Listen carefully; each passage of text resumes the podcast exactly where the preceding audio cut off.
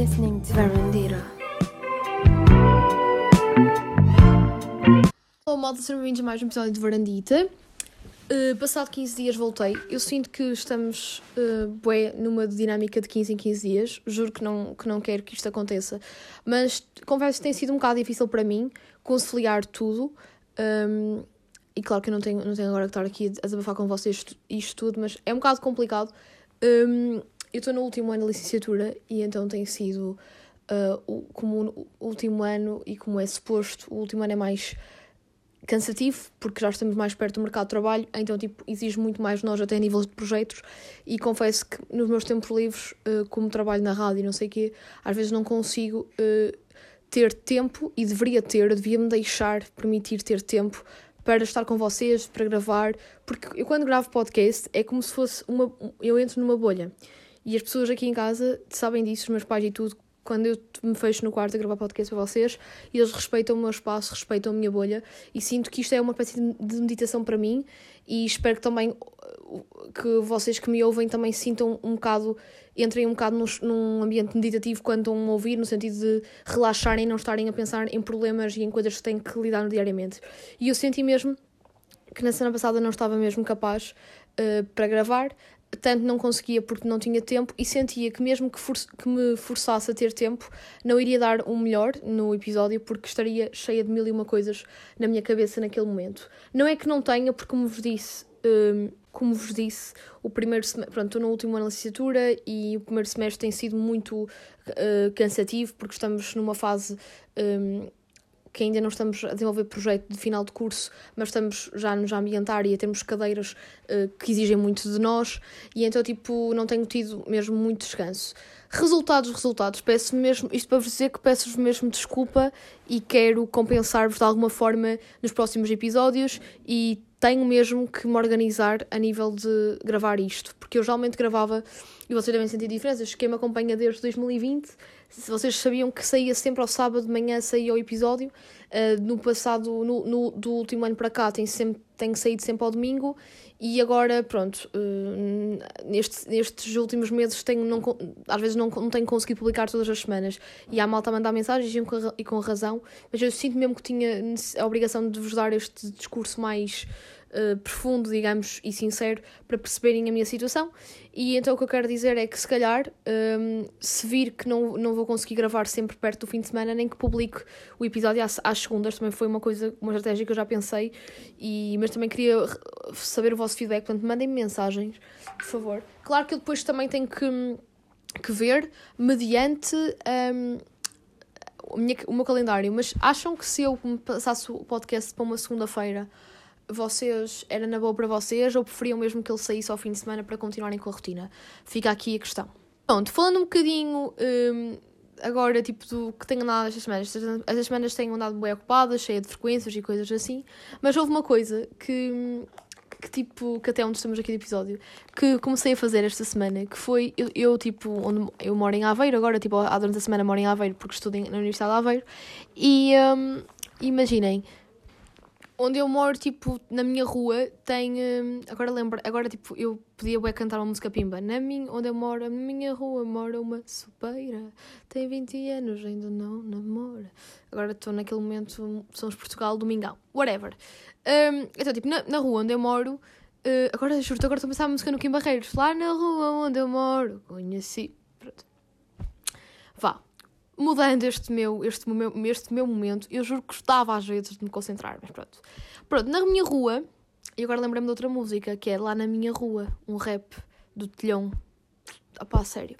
Juro, porque que estou a pensar em músicas, é que elas são tipo, não sei se vos acontece, vocês quando estão a falar e dizem uma frase e lembram-se de uma música, vocês querem continuar o raciocínio, que é o que está a acontecer comigo neste momento, e eu sinto que no meu cérebro está a, dar, a passar a música, estão a ver? Mas pronto. E então, uh, na rua onde eu moro, tem lá uma lavandaria. E eu geralmente, tipo, pá, nunca tive aquela cena de ir à lavandaria, estão a ver? Tipo, costumava lavar a roupa em casa e tudo, e nunca tive esta necessidade. Só que, pela primeira vez, também mediante um, ao clima que temos, portanto, ao tempo que tem estado neste mês de novembro, que sinto que tem sido dos meses dos meses de novembro que me lembro mais chuvosos, porque já, eu já estou por mim a vestir a roupa que costumo usar em janeiro, portanto, no pico do inverno, e estamos ainda no outono, apesar que sinto que estamos no inverno, apesar de tudo, né? E pronto, e isto tem, tem estado um tempo horrível.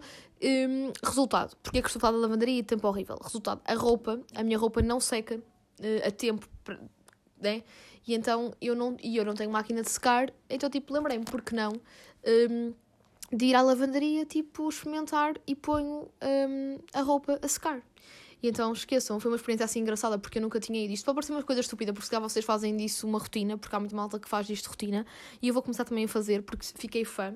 Tipo, senti-me bem americana. Estão a ver aqueles filmes americanos, aqueles videoclipes. Tipo, tu chegas, uh, colocas a moeda, escolhes o programa que queres, aquilo seca-te a roupa, ou então lava-te mediante tipo a máquina que tu queres pões bué da roupa, depois tipo cheira bué lavado, ali é um espaço que cheira mesmo bem, e depois sentas-te e podes estar a ler um livro enquanto esperas que a máquina acabe de lavar. E ali tu acabas por, por ter um tempo só para ti, apesar de não estás a fazer muita coisa, mas estás ali quase a meditar. E então para mim, lavandarias são quase agora um espaço meditativo e vou começar a ir mais vezes lá. E no agora está um tempo de inverno a chover, e então tipo até fica mais em conta lavar lá a roupa e secar do que estar a gastar água em casa e também gastar detergente e coisas todas, tipo dinâmicas de uma fada do lar, né? E então fiquei fã. Fui na semana passada e, for, e estive, lá, estive lá quase, tipo, estive lá na boa 45 minutos porque ainda demorei um bocado, porque eu pus a roupa a secar duas vezes, duas máquinas, e então ainda demorou. E, e tive com uma amiga e depois, no, no dia seguinte, fui lá pôr outras peças de roupa que tinha para lavar e estive lá a ler um livro.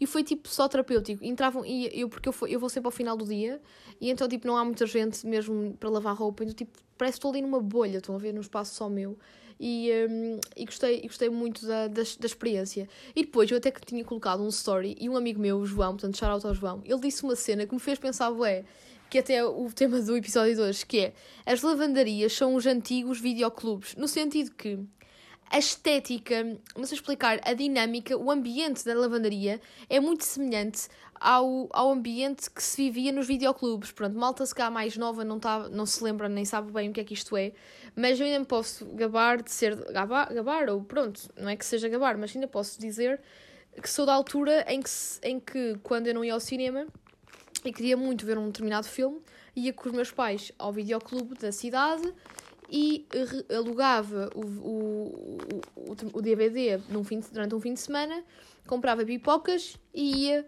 um, ia ver o filme para casa. E é uma cena que se perdeu, não é? Que as, os videoclubes fecharam, agora tipo partir agora com a cena do, do. Mesmo já antes do streaming, mas quando começou a existir o, a pirataria e essas coisas todas, tipo, mais ou menos por volta de 2012, 13, os videoclubes foram perdendo perdendo o mediatismo e depois também com, com, com a. O, como é que eu explicar? Com a ascensão de, dos videoclubes da Mel e da Nós e por aí fora, as pessoas preferiram, ah, já tenho, ah, tenho um computador em casa e, e tenho sites piratas e agora tenho streamings e também antes tinha um videoclube da Mel, prefiro do que estar a ir ali à cidade, uh, à loja do Senhor João, tipo, requisitar, né, alugar, gastar tipo 5 horas para para alugar um DVD. Mas, mas isto é, eu, eu, eu lembro-me de ir ao videoclube e adorar, eu era miúda e ainda me lembro de ir uh, alugar os DVDs da Disney, da Barbie, uh, também do Shrek, porque eu era obcecada pelo Shrek, ir lá e era como se eu tivesse tipo num. Era uma tradição ao sábado de manhã. Eu lembro perfeitamente que a minha mãe, nesta altura de outono, no, portanto, outono, outono e inverno, a minha tradição com a minha mãe era ir ao, videoclube, requisitava os, os DVDs que queria e às vezes a minha mãe, quando eu me portava bem, comprava pipocas e íamos à tarde ter uma sessão de mãe e filha uh, naquelas tardes em que uma pessoa tinha tipo 7 anos e não tinha responsabilidades nenhumas, já tinha feito trabalhos de casa e tudo, uh, ficava à tarde toda a ver filmes da Disney ou da Barbie uh, que eram alugados e depois, tipo, no fim de semana a seguir ia alugar outros filmes e devolvia os filmes do fim de semana passado. Então eu tinha um cartão do videoclube. E o João, quando disse que isto era, sentia que era uma mística, uma, era, era bué, um, os videoclubes, uh, pronto, estava, era bué, tipo, vibe de videoclube, eu comecei a pensar, e é verdade, porque cada um vai, é tipo, estamos todos serenos, não, há, não sentes, porque imagina, uma coisa que acontecia nos videoclubes é que nós não sentíamos stress, porque o ambiente lá era tipo só DVDs, não sei o quê, e estava sempre um ambiente específico, era calmo, não sei explicar. Um, quem, quem se lembra de, ainda da altura de ir, acho que deve-se deve concordar com o que eu estou a dizer. Pelo menos o João também, eu tive, eu cheguei a falar com ele sobre isto e ele concordava, porque é bué isto, tipo, as pessoas parece que tá, podíamos estar todas atarefadas lá fora, mas quando entrávamos no videoclube havia um silêncio, ou eh, não sei, era um ambiente diferente que era incrível mesmo. E aqui na lavandaria é igual, porque uma pessoa ao contrário das lavandarias do antigamente, que era o chamado lavandaria de roupa suja, que as pessoas reuniam-se nos tanques e eram quase. e era tipo a maneira das pessoas socializarem, não é? No, né? Hoje em dia, ir a uma, uma lavandaria, pôr a moeda e esperar que a máquina acabe de lavar é uma coisa terapêutica e também é uma, uma, um clima muito. Uma, uma vibe muito específica de lavandaria, no sentido que as pessoas estão ali calmas e serenas, falam baixo, têm tendência, pelo menos, a não falar muito alto, pelo menos lavandaria onde eu fui, e sinto que é um bocado a dinâmica de todas, e depois é aquele cheirinho a roupa lavada, sabem? E se calhar daqui a uns 10 anos isso vai deixar de estar também na moda, porque vai haver alguma revolução qualquer tecnológica que vai fazer com que as lavandarias self-service deixem de ser tão utilizadas. Apesar que eu acho que não, porque eu acho que as lavandarias vão ter sempre tipo grande. Pronto, grande, grande usabilidade porque as pessoas vão ter sempre necessidade. Algumas não têm máquina de lavar isso tudo e fica sempre mais barato ir a uma lavandaria. Mas pronto, gostei mesmo, tipo, gostei mesmo de ir. Vou começar a ir mais vezes à lavandaria porque acaba por ter, acaba por ter menos trabalho. Uh, só tenho que disponibilizar um bocado, dedicar do meu tempo daquele dia tirar um bocado de tempo para ir à lavandaria, porque aquilo parece que não, mas ainda, ainda, ainda demoram algum tempo. Enquanto se puserem a roupa de lavar em casa e não sei o quê, vocês podem fazer outras coisas na casa e depois vão tirar a roupa da máquina, essas coisas todas. E sinto-me agora bem uma mãe, não é? Tipo, um, aqui a dizer tipo, as maneiras mais fáceis de, de aproveitar tempo um, entre trabalho, uh, tipo procrastinação e, e lides domésticas, um bocado estranho. Mas pronto, fica aqui a dica, fica aqui a dica se quiserem utilizar, já sabem. E já que estava numa onda assim retro, não é? A, a comparar um bocado, uh, como disse há bocadinho, uh, a lavandaria com o videoclube, uh, fal vou falar de uma coisa parecida com o videoclube, mas está em streaming, ok? E eu sinto que falo muito deste streaming, mas é um streaming gratuito e que eu não tenho qualquer tipo de pudor em voltar a divulgá-lo, apesar que ninguém me patrocina para isto, mas eu gosto mesmo genuinamente deste streaming, que é a RTP Play. E então, na RTP Play, vocês conseguem aceder à RTP Memória barra RTP Arquivos. Eu, desde miúda, que adoro um, é RTP Memória. Eu lembro-me de passar bué tempo. Eu estou mesmo a sentir que estou a contar histórias hoje, mas pronto, há episódios para tudo. Uh, pronto, estou um bocado nostálgica, nostalgia de infância. Uh, toda ela, Fernando Pessoa. Uh, mas isto para dizer que lembro-me em miúda, uh, pronto, tipo, estava em casa dos meus avós e, e os meus avós já tinham tipo 1, 2, 3, 4, não é? E, eh, e depois também uh, tinha RTP Memória. Eu acho que ainda hoje em dia na TDT é assim, tipo, nós temos os quatro canais e depois ainda tem RTP Memória. E eu lembro de passar o tempo, bué vezes, tipo assim, este, nesta altura assim de, de outono, com o meu avô a ver uh, tipo séries da RTP Memória, tipo via bem os filmes do Jackie Chan, via a série que eu até falei no verão do Chuck Norris, um, e depois também via tipo uh, programas portugueses, sei lá, o Herman Enciclopédia e isso tudo. E então às vezes, quando estou assim mais nostálgica ou quando também quero ver uma cena que me que me enriqueça, mas que seja uma cena assim mais vintage, que eu fico, oh meu Deus, tipo, não, não conhecia, mas gosto, e há certos planos aqui que se podem encaixar, e até a nível criativo, nós, nós inspiramos, não é, a criatividade não surge do nada, nós temos que beber de muitas fontes, digamos, para conseguirmos uh, ter estímulos e, e, um, e pronto, e inspirar-nos para que conseguimos criar algo tão nosso. E esta criatividade surge de, da cultura, né? de nós estarmos. Um, se nos, uma pessoa que se enriqueça, qualquer artista tem que se enriquecer culturalmente.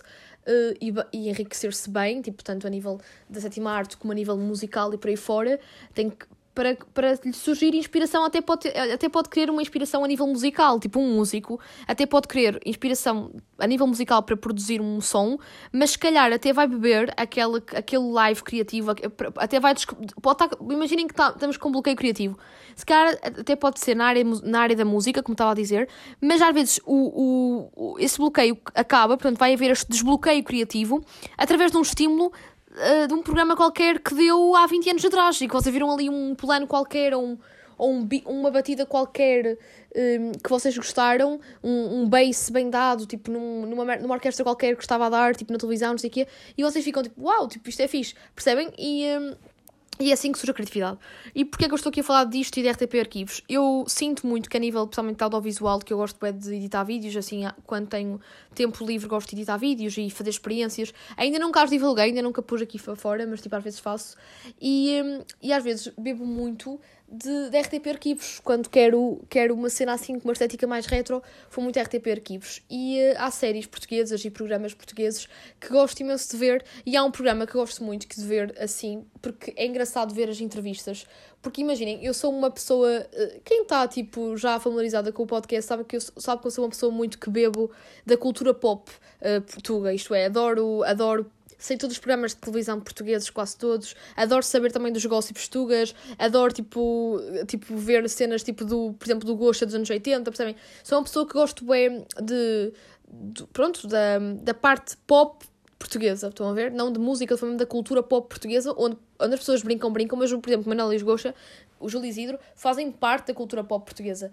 E, um, e pronto, e então, uh, há, um, há um programa muito fixe Primeiro, para quem não, para, para, para quem não sabe, também o facto, imaginem, eu gosto desta cultura pop portuguesa e a RTP Arquivos uh, faz-me viajar no tempo e faz-me descobrir atores super uh, conceituados na década de 80 e 90 e que hoje em dia ninguém, ninguém fala deles e, um, e que são excelentes atores e, e pronto, eu passo a conhecer. Depois até a nível de, a nível de comunicação social, os grandes jornalistas que infelizmente também já partiram, que, dão, que davam entrevistas geniais também, posso também adquirir um bocado o conhecimento deles e ver tipo a arte deles através de RTP Arquivos, ver também acontecimentos históricos, tudo, tudo e mais alguma coisa uh, na RTP Arquivos e, e, eu sou muito curiosa por isso. E então, um, eu passava, eu adoro ver de vez em quando o Herman Enciclopédia e também um programa do Nicolau Breiner um, que passava uh, na RTP nos anos 90 que é o programa uh... Malta Gira, e era basicamente um programa onde ele entrevistava pessoas conhecidas e não conhecidas, era tipo um talk show, e depois havia muitos desafios, ok? E depois é muito aquele humor a Nicolau Breiner. E eu, se calhar, dizem, oh Maria, estás agora a falar do Nicolau Breiner, ele já morreu há bem tempo, porque é um ator. Eu, o Nicolau Breiner não foi só um ator. O Nicolau Breiner, só para quem não sabe, foi o criador da, das maiores produções fictícias portuguesas, que eram as produções fictícias de Nicolau Breiner. E para vocês terem uma vaga ideia, um, o Inspector Max, uh, que foi um sucesso ainda hoje em dia, apesar de ser aquilo ser antigo, ainda as pessoas continuam a ver. O Inspector Max era das produções fictícias de Nicolau Breiner. Um, tipo, muitas novelas também foram de produções fictícias de Nicolau Breiner, por aí fora. Muitas coisas que nós fomos acompanhando um, de, de, da década de 90 para, para aí até 2010, início dos anos 2000 eram todas produções fictícias do Nicolau Breiner e ele foi muito, ele foi um inovador a nível da, da arte, do audiovisual e representação eh, em Portugal. E as pessoas têm muito, se calhar malta da minha idade, ainda temos muito aquela ideia, porque eu também desconhecia, se não fosse essa cena de RTP arquivos, de eu andar aqui a pesquisar, eu também não, não saberia isto.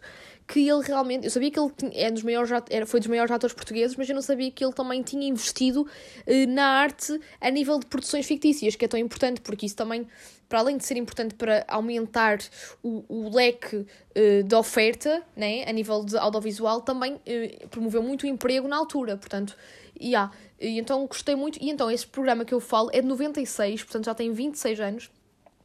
E é, pronto, um talk show e eu até achei curioso, porque eles, ele é como se fosse um 5 para a meia-noite, estão a ver? Um, um Jimmy Fallon muito, muito tuga, um, onde ele tipo te convida a malta, tipo, que vai lá, tipo, mostrar os seus projetos e depois tipo começa também a brincar com eles, a, a gozar um bocado, depois também entrevista a, na, na, na altura personalidades do teatro e da, da, televisão que não estavam assim com tanta fama, mas que agora estão famosos, por exemplo, há uma atriz que eu lembro perfeitamente de estar a ver um episódio no outro dia, porque às vezes quando eu estou tipo a almoçar e não tenho assim grande coisa para fazer e não me apetece ver uma série, vou ver aqui cenas de RTP Arquivos.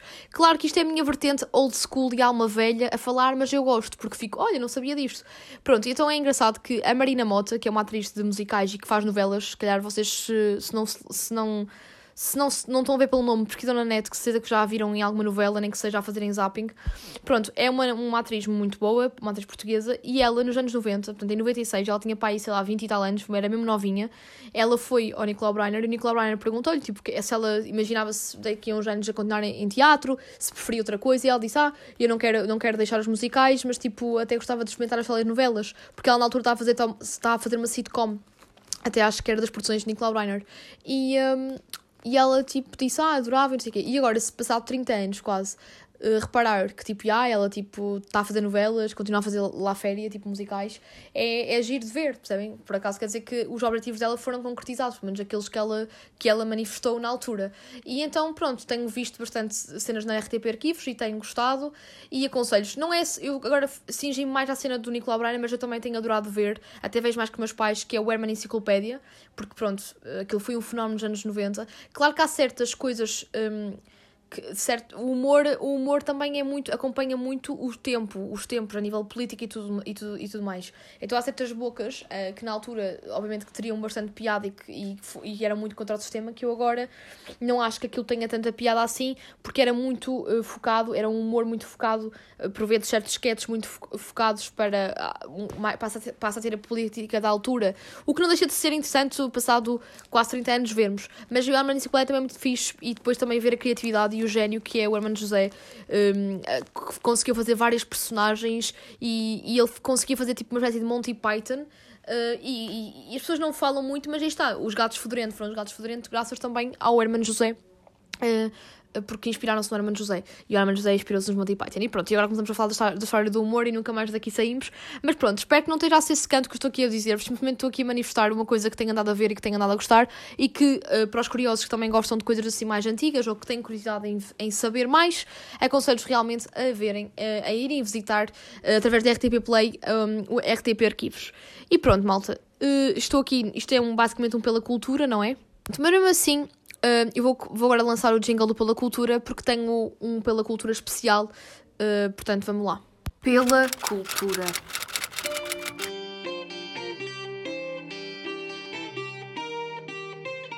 Pronto, o Pela Cultura desta semana é dedicado a uma cantora que eu gosto muito e que por acaso nas últimas semanas tenho ouvido bastante em loop os álbuns dela e pronto. Esta cantora não está já entre nós, é a Jade, para alguns Amy, a grande Amy Jade Winehouse. Para toda a gente é só Amy Winehouse. Pronto, malta. Um, para quem, eu por acaso não falo muito de Amy Winehouse aqui, mas eu gosto imenso de Amy Winehouse. Um, por acaso tive a sorte de, de, de 2017 uh, ter ido a Camden Town e consegui e passei pela casa, uh, pronto, que já é um bocado turístico. Acho que agora até é quase museu, mas na altura ainda não era. Um, a casa onde a Amy Winehouse viveu até aos seus últimos dias um, que é em Camden Town, pronto. E eu gosto muito, gosto muito da obra, da música da Amy Winehouse enquanto artista, tenho pena do desfecho, mas é triste a história dela a nível de vida, porque, pronto, ela morreu com 27 anos, fez parte dos clubes dos 27, dos 27 morreu em Londres, em Camden Town, na casa onde eu estava a dizer que passei, uh, morreu uh, com uma overdose. Ela, pronto, já o nome dizia, Winehouse, e na verdade, pronto, ela, pronto, a gente sabe disso, ela metia-se uh, nas drogas e no álcool, nomeadamente mais no álcool, que elas, nos últimos concertos que deu, ela estava completamente embriagada a, a cantar e já não cantava, estava mais numa de. estava só a existir no palco, digamos. E pronto. E. Um, e então, por que eu estou aqui a falar disto? Porque eu uh, tenho ouvido muito os álbuns dela e para além de ter ouvido os álbuns vi um filme, um filme documental, que é o filme, é o mais recente e tudo, mais recente não, é o mais recente sim, que é o, o filme Emmy, ok? E é um filme documentário uh, sobre a vida da Amy Winehouse e, e, e, tem imagens de arquivo, ok? Com as diferentes fases de vida, portanto nós conseguimos acompanhar, os, a família tudo decidiu, uh, desde os arquivos dela em mais nova até tipo ao final da vida dela. Também foi uma vida curta, só 27 anos. E também fala muito da relação tóxica que a levou e que muita gente a culpou. Ela teve assim uma história muito parecida com a de Kurt Cobain, estão a ver? Que os fãs ficaram na altura a dizer que grande parte da culpa dela ter morrido era do, era do namorado ou ex-namorado, pronto, que na altura ninguém sabia muito bem se, se já era namorado, se era, se era ex, pronto. E também um bocado também criticavam que poderia ser um bocado do pai, porque o pai também era muito conservador e muito controlador e que era agente dela, pronto. Era assim a mistura. Então este, neste documentário um, temos vários arquivos um, e também conseguimos perceber um bocado melhor esta relação que ela tinha com o Blake, que até um, ela dedicou uma música ao, ao ex-namorado dela, que é, pronto, e marido, que é Back to Black, é para o Blake. Um, pronto, era um bocado o funeral do relacionamento deles. Pronto, e um, para quem não sabe, claro, isto não é dar assim spoilers porque quem, basta se vocês forem à Wikipedia, percebem-se que ela morreu, mas que tipo ela também tinha, ela começou-se, hum, ela começou a entrar mais na cena do álcool e das drogas quando começou a namorar com o Blake. Ela tinha um relacionamento tóxico com ele. Ela adorava, ela tipo amava-o mesmo incondicionalmente e ele gostava dela, mas aí está, tipo, não gostava tanto como ela dele. E ele era uma pessoa cheia de excessos, uh, para além de ser uma pessoa cheia de excessos, também atraía. E ela não. Ela estava tão dependente emocionalmente dele, ela estava tão obcecada por ele que hum, tinha uma relação tóxica. Ela não conseguia sair dali e então refugiava-se naquilo que, que ela achava que lhe dava alguma compensação, que obviamente não dava, que era o álcool. E acho que foi com ele que ela começou, por exemplo, a drogar-se, essas coisas todas. E então é por isso que eu digo que é um bocado parecido com a história do Kurt, da Courtney Love com o Kurt Cobain, porque também. Um, do que já li, do que vi em documentários, o Kurt começou a se envolver em drogas mais pesadas e também no álcool, pronto, para escapar aos seus problemas, com, um, com quando começou a namorar com a Courtney Love. E assim, tanto a história do Kurt como da Amy dá-me uma certeza, malta. Sabem qual é? É que nós não podemos.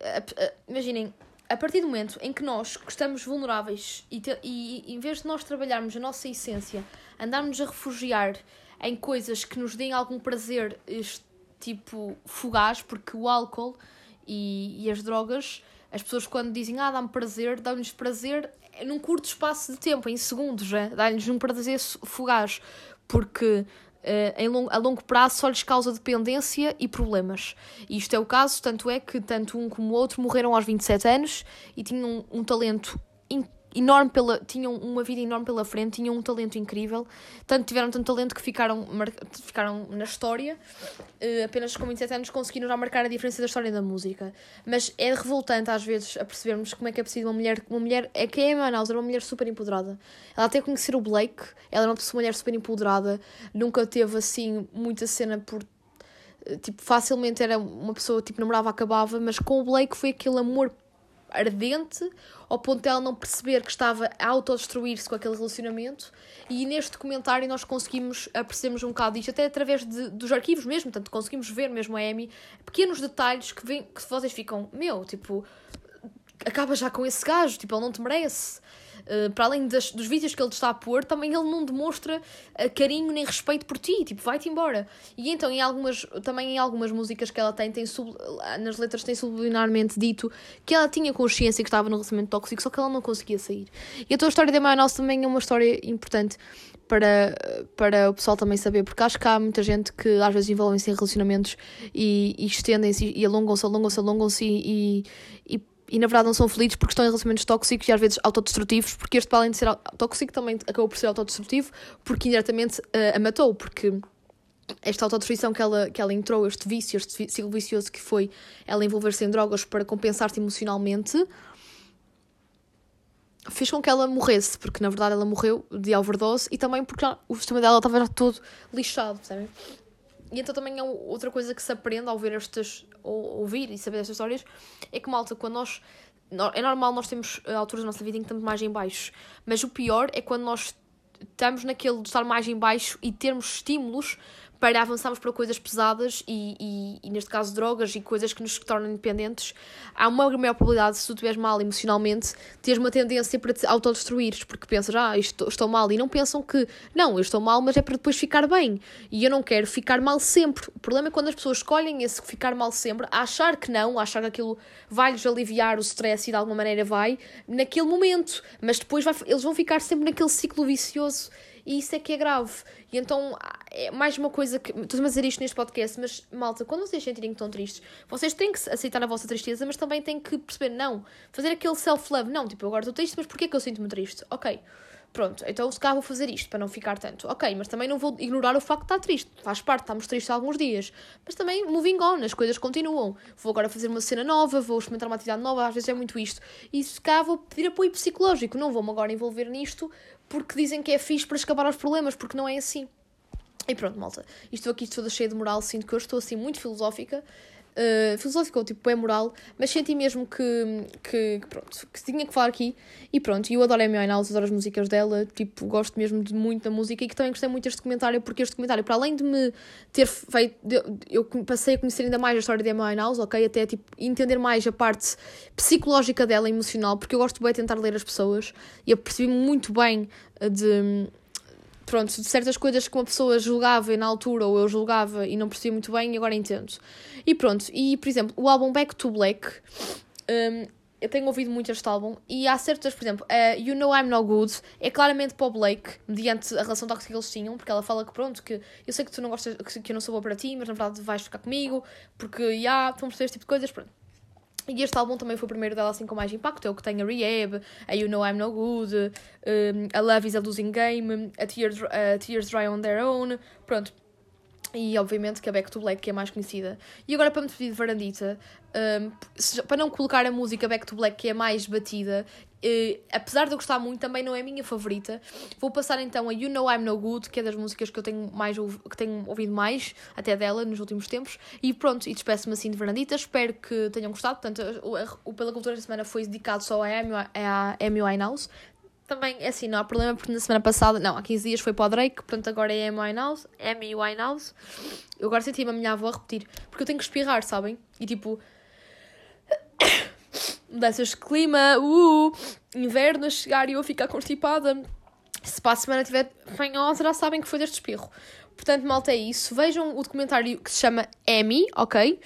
Vejam. Um, podem também ouvir a playlist, porque está tipo, disponível no Spotify o soundtrack do, do documentário. E pronto, já sabem também se querem ver RTP Arquivos. Aconselho-vos mesmo. Também há uma série muito fixe de RTP Arquivos, olha, ainda, ainda bem que me lembrei. Não é de RTP Arquivos, mas é de RTP Play, desculpem, que é do Nuno Markle e da Markle, portanto, os irmãos Markle, que é 1986, que é assim uma vibe de Breakfast Club com Stranger Things, no sentido de de ser, pronto, da década de 80, um, numa escola secundária, só que não tem nada a ver com Stranger Things a nível de ficção científica, que aquilo não tem. Aquilo é simplesmente Portugal nos anos 80. É uma série que eu vos recomendo muito. Tenho a ideia que já falei disto, pai, há um mês, mas volto a repetir, não há, sempre, não há problema nenhum. E pronto, vou-me calar e fiquem então com, na companhia da grande Amy Winehouse com a música You Know I'm No Good.